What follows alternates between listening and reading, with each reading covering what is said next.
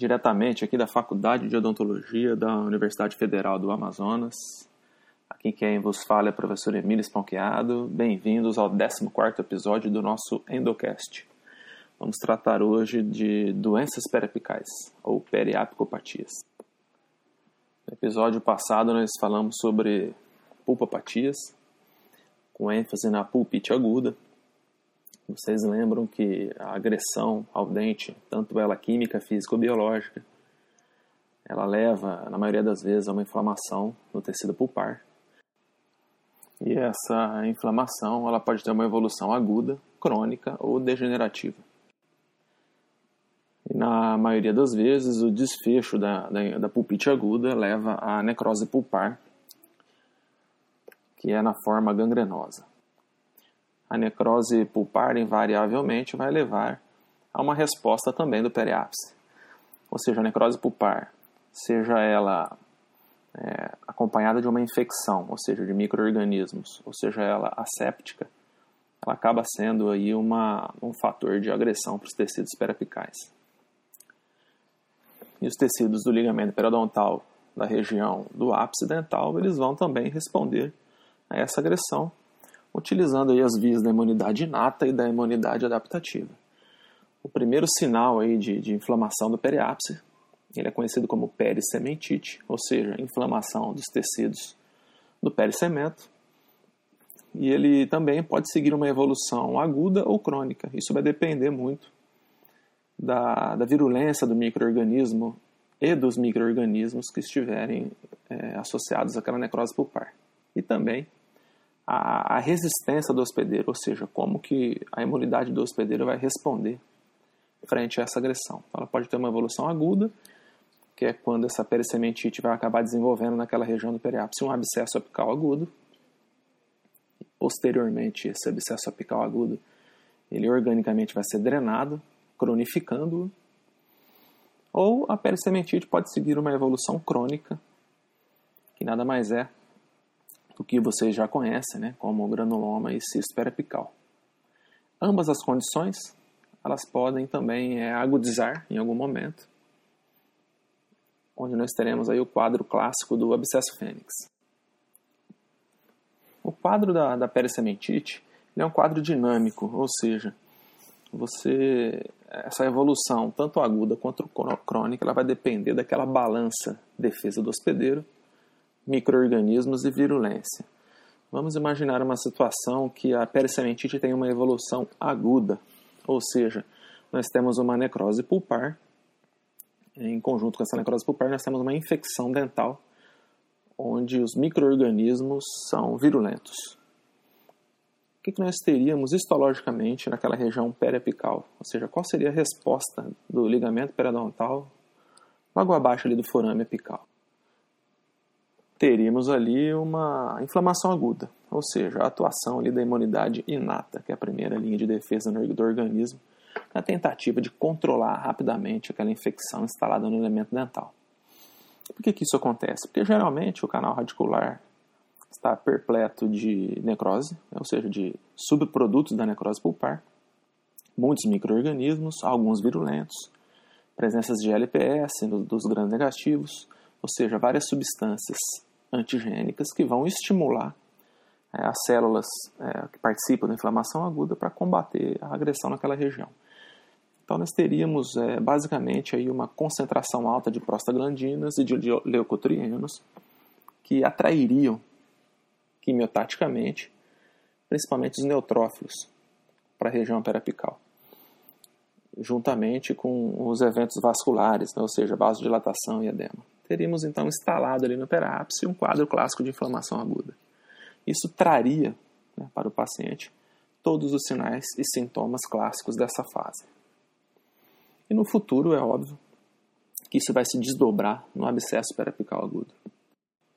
Vamos observar agora uma situação inversa, ou seja, uma evolução crônica dessa pericementite. É, nós teríamos então um quadro de, por exemplo, de trauma dental, onde a polpa iria necrosar, porém, não teríamos é, neste canal radicular uma infecção instalada, somente uma necrose pulpar devido ao trauma, conhecida como necrose pulpar asséptica. provavelmente esse quadro ele não iria estimular de imediato uma resposta inata do organismo, ou seja, nós não teríamos um quadro clássico de inflamação aguda. É, nesse caso, é, essa necrose pulpar que não possui uma infecção instalada, nem micro-organismos virulentos, ela, no máximo, ela desencadearia uma resposta adaptativa, ou seja, uma resposta assintomática. Na região do ligamento periodontal, nós temos a, várias células presentes, inclusive os macrófagos, que nesse caso eles reconheceriam essa necrose pulpar como sendo uma agressão ao organismo, apresentariam então esse antígeno aos linfócitos T, que desencadearia então o início da formação de um granuloma nessa região. É, gostaria de lembrar a vocês que o, o granuloma nessa região nada mais é do que uma defesa do organismo para nos proteger dessa necrose pulpar que se encontra no canal radicular. O, esse granuloma que vai se formar na região pré-apical, ele é um, um, tecido rico em fibras. Nós temos ali atuações de citocinas, de células imunes, linfócitos T e B, que vão regular aí também a, tanto a, a, reabsorção óssea quanto a formação óssea no futuro. É, por que, que tem reabsorção óssea nesse quadro de inflamação crônica? Porque é, o organismo precisa de espaço naquela região do periápice para organizar essa resposta adaptativa. Então, é normal nós termos reabsorção óssea nessa região para acomodar o granuloma que vai se formar ali para defender o nosso organismo dessa necrose pulpar instalada no, no elemento dental. Essa reação é totalmente assintomática, os pacientes não percebem que estão com, essa, com esse quadro clínico, porém é importante lembrá-los que esses quadros são dinâmicos, ou seja, essa, esse quadro crônico um dia pode agudizar. Ou seja, um dia esse elemento dental pode ser acometido por uma cárie, por exemplo, e haveria uma invasão bacteriana no canal radicular. E essa balança de equilíbrio seria desregulada, ou seja, nós teríamos agora já uma infecção instalada, talvez com bactérias virulentas, por exemplo, e um quadro que era crônico, ele vai agudizar, ou seja, o organismo vai iniciar ali então uma inflamação aguda novamente para tentar controlar essa infecção. E vice-versa, nós também podemos ter uma pericementite que inicie com a evolução aguda e também se cronifique. Esses quadros são dinâmicos, vai depender então daquela balança entre agressão e capacidade de defesa do hospedeiro. Quando ela for desregulada para a agressão, nós temos quadros agudos. Quando ela for regulada para a defesa do hospedeiro e pouca agressão, nós temos aí um quadro crônico. Agora nós vamos focar aqui nos sinais e sintomas apresentados pelo paciente quando ele está cometido com uma dessas duas evoluções da pericementite. Vamos começar com a evolução aguda. Quando o paciente então apresenta uma pericementite aguda, que vai evoluir para um abscesso, é comum esse paciente relatar que ele tem dor à mastigação. É, é quase que lógica essa dor, pois se o paciente está com o pericemento na região apical, principalmente inflamado, e ele vai tentar utilizar esse dente, colocar esse dente em função, que é articulado né, nesse ligamento periodontal, é óbvio que ele vai sentir dor. Né? Então, a, dor, a percussão e a mastigação é comum em pacientes com pericementite aguda e até nos quadros de abscesso. O paciente às vezes relata que ele sentiu que o dente cresceu um pouco, ou seja, o dente foi expulso do seu alvéolo por esse quadro inflamatório agudo. Ele extruiu um pouco pois aquela região periapical ela sofre a, a, aqueles eventos vasculares né, de vasodilatação e edema. O paciente às vezes relata que, que o dente cresceu. O paciente também pode ter dor à palpação na região periapical. Pelo mesmo motivo, é a região que está acometida por uma inflamação aguda e ela, ele pode relatar dor se você palpar dessa região com, com o seu dedo. Se você realizar um exame radiográfico, Nesse momento, talvez você não veja nenhum tipo de alteração significativa, pois a inflamação aguda ela ocorre de uma forma rápida e não há tempo de, de acontecer reabsorção óssea significativa ao ponto de ser visível em uma radiografia periapical, por exemplo. Então, em quadros de pericementite apical aguda e em abscessos apicais agudos, você não vai perceber nenhum tipo de alteração na região periapical. Talvez no máximo você veja um aumento do, do espaço do ligamento periodontal, comparando ali com os dentes vizinhos. Essa perisementite apical aguda ela vai evoluir para um abscesso, ou seja, naquela região do periápice, essa, essa inflamação vai gerar ali um subproduto, que, que é o exudato purulento, caracterizando assim os abscessos. Né? Ele tem aquela fase intraóssea, que é inicial, onde a concentração do pus se localiza no periápice. Esse pus ele vai ser drenado por alguma, por alguma região de fácil acesso para o organismo, geralmente abaixo do, do periósteo, que é a fase subperiostal, e logo depois ele vai ser drenado ou subcutâneo ou submucoso, se tornando então, após essa drenagem, um abscesso crônico.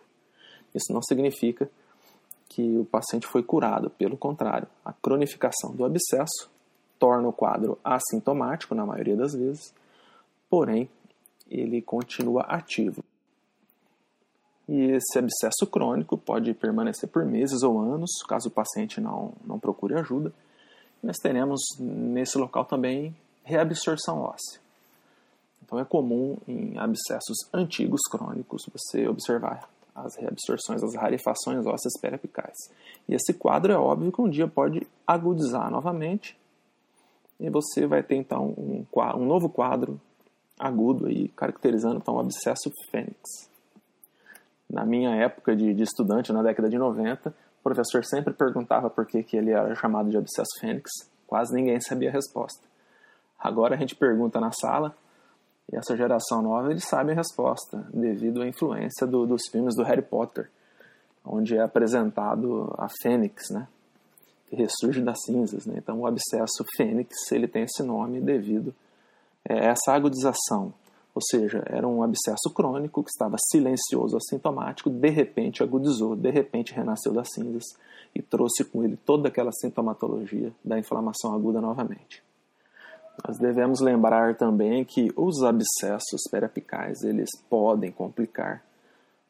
É uma homenagem ao professor Leonei Nobre Cabral, da Universidade do Estado do Amazonas, que ministra muito bem esse tópico na, na disciplina de semiologia. Esses abscessos, por algum motivo, eles podem complicar. É, geralmente, os, as complicações comuns são as sinusites, quando esses abscessos dos dentes superiores drenam para o seio maxilar temos também alguns casos de osteomelites agudas e crônicas, que for, originadas né, por abscessos apicais. Temos também na mandíbula o angina de Ludwig, e em situações mais raras, infecções de caninos superiores a trombose do seio cavernoso. Esses quadros de complicação de infecção dental, eles também vêm com sinais e sintomas mais agressivos, pacientes principalmente crianças ou idosos ou pacientes com a defesa imunidade debilitada. Eles podem apresentar febre, escalafrios, mal-estar, inapetência e até fraqueza. São sinais de que a infecção está grave e necessita de tratamento imediato.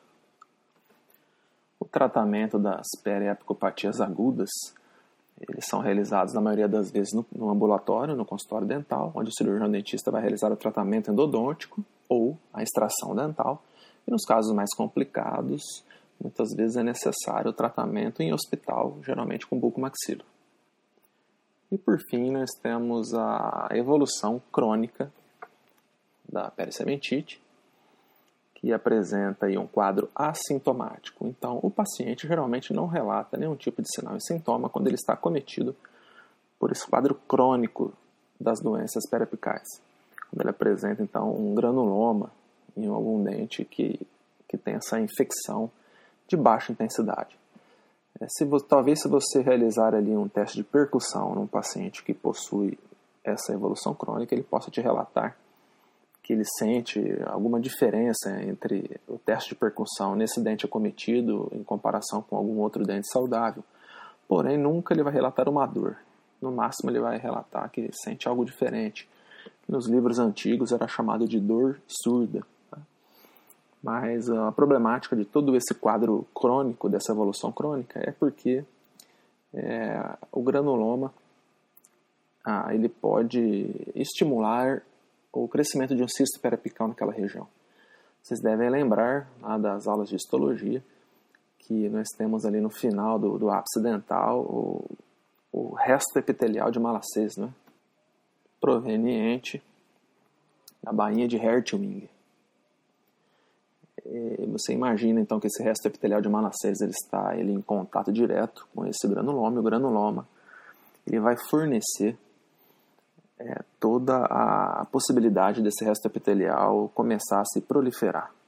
Ou seja, o granuloma é um, é um ambiente propício para que esse resto epitelial de Malassez cresça, pois ali no granuloma nós temos é, vários mediadores químicos que vão estimular esse, esse crescimento, dando origem então a um cisto periapical. A problemática do, do cisto periapical é que ele acaba crescendo demasiadamente causando prejuízos para aquela região é, apical. E também ele pode agudizar tanto o granuloma com ou sem a presença de cisto, ele pode agudizar, dando origem também ao abscesso fênix. Na literatura mais recente, já é relatado que após o tratamento odontológico, esses quadros eles podem regredir, ou seja, tanto o quadro de granuloma como alguns quadros de cistos perapicais, eles podem sim regredir após o tratamento odontológico, não necessitando de cirurgia. O periápice ele também pode responder de outras formas, e não só com essa evolução aguda e crônica que nós relatamos aqui no nosso podcast. Devemos lembrar também em alguns casos de agressões de baixa intensidade por um longo período de tempo, nós podemos ter também reabsorções externas dentais e também é, a osteite condensante, que são exemplos aí de outras respostas que nós temos no periápice frente a agressões. Então, nosso episódio já está terminando. Eu gostaria de reforçar a necessidade de vocês aprofundarem os estudos sobre as patologias periapicais nos livros indicados, para que vocês entendam esse me mecanismo de uma forma mais intensa. E que na próximo, nosso próximo episódio nós vamos tratar do diagnóstico endodôntico, ou seja, nós vamos mesclar nossos conhecimentos de patologias pulpares e periapicais com as ferramentas que nós temos na clínica para realizar o diagnóstico dessas patologias e instituir os tratamentos. Espero que vocês tenham gostado dessa síntese sobre doenças perapicais, que ela ajude vocês a estudarem. E eu encontro vocês então no nosso próximo episódio sobre diagnóstico endodôntico. Um abraço e cuide-se.